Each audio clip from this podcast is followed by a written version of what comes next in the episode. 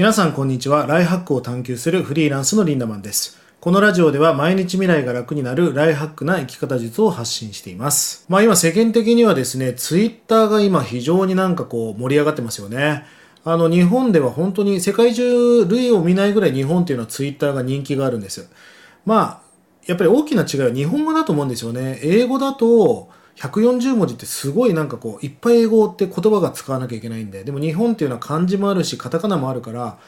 日本の140文字って英語の200文字ぐらいに匹敵すると思うんですよね。まあだから日本っていうのはその文字の文化もあったのですごく流行ったと思うんです。まあそんなツイッターをイーロン・マスクが買収しましたよね。あのーなんか買収するとかしないとかいろんなことがありましたが僕はあの時にもう揺さぶってるなと思ってたんで絶対買うだろうなと。しかも今みんないろんな人がいろんなこと言ってるけど、まあ、イーロン・マスクはもう絶対賞賛がないものは買わないと思うんで、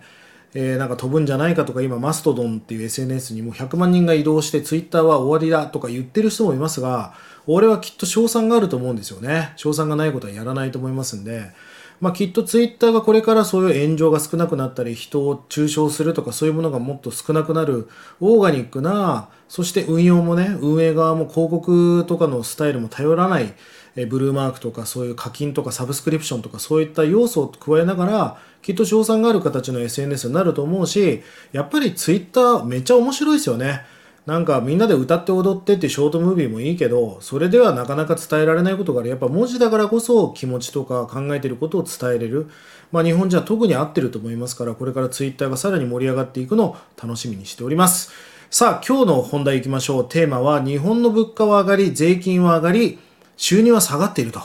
いうことについてお話していきましょう。まあ今日本の現状っていうのはどんな感じかっていうとね、あの本当に物価が上がってますよね。もう物価が上昇している。で、税金も上がっています。もうどんどんどんどん税率が上がっていますよね。きっと消費税も30%ぐらいにいくんじゃないですか。でも世界で見たら2割3割っていうのは当たり前で、日本なんかまだまだ低い方なんです。まあ、税金というのは先に払うか後に払うかの違いなので、まあ、税率はどんどん上がっていくでしょうね。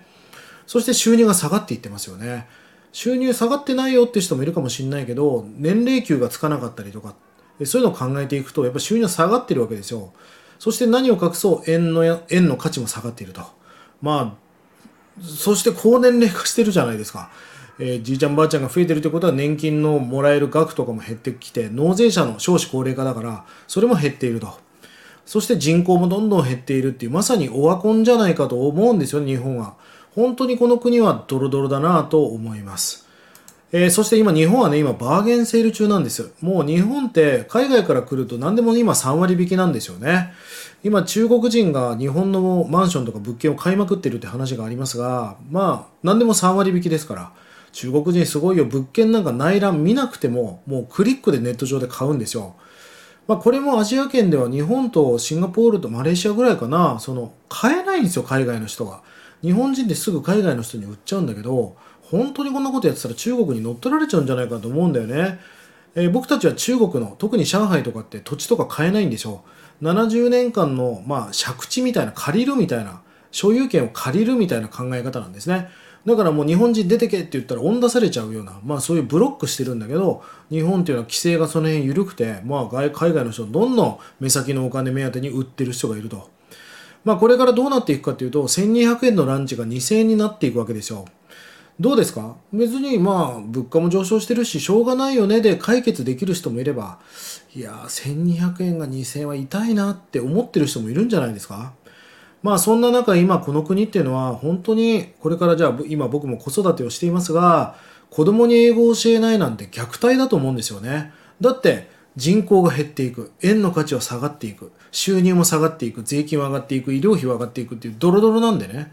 そんな国で子供を育てるっていうのはもう虐待だからグローバルスタンダードに英語スペイン語中国語がちょっと喋れるような子供に育てなきゃいけない。俺は言語だけじゃないと思うんですよ。言語だけではなくそのなんていうのかな初めて会ったアフリカの子でも子供も言葉が通じなくてもなんかそのボディーランゲージとかアイコンタクトとかでそういうのコミュニケーションが重要。言語に頼ったコミュニケーションだけではやっぱ難しいですよね僕英語もそんなに喋れないんだけど結構いろんな国で戦えたのはそういう目を見てこいつ嘘ついてるなとかそういうのを察知する力があったってことですよねまあこんなグローバル化の波にやっぱ対応させていかなきゃいけないわけです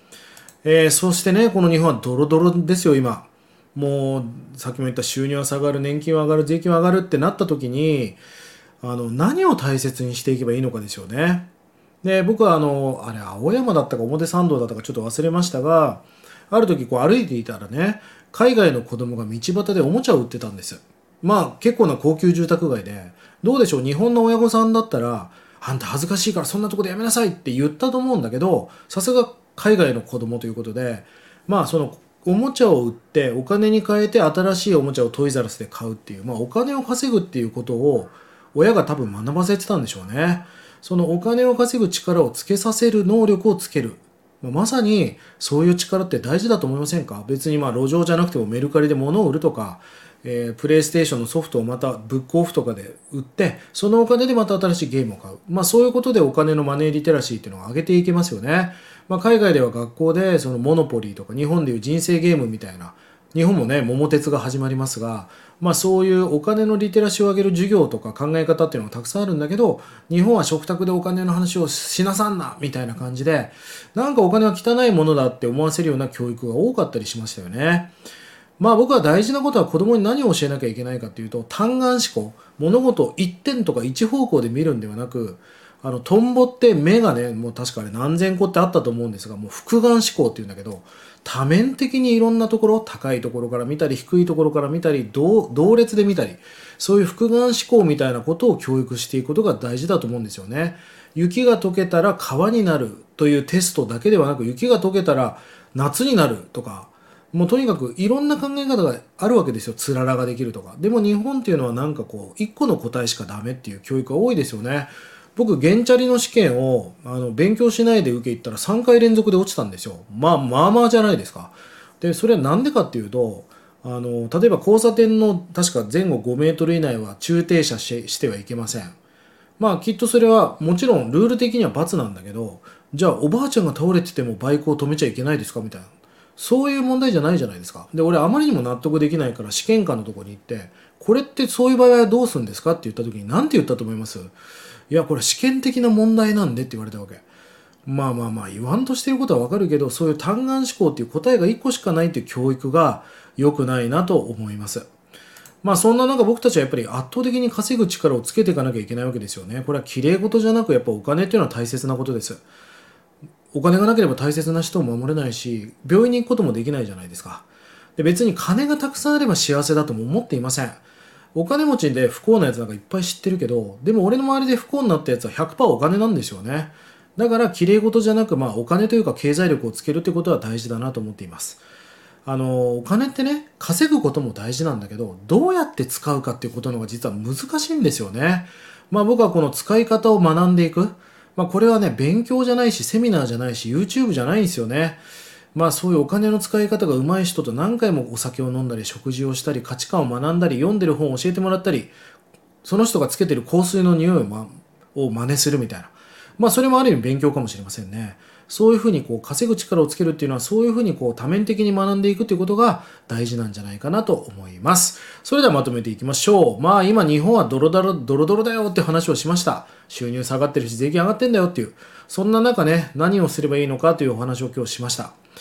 えー、この後ですね、プレミアムメンバー向けに稼ぐ力をつけるためのワンポイントというお話をしますので、ぜひね、プレミアムメンバー、もしくはスタイフのメンバーシップの人たちは、え、聞けますので、ぜひ聞いてください。そしてまだメンバー登録されてない人はね、1日30円ぐらいなので、ぜひ参加していただければと思います。え、そして毎週火曜、木曜、土曜日の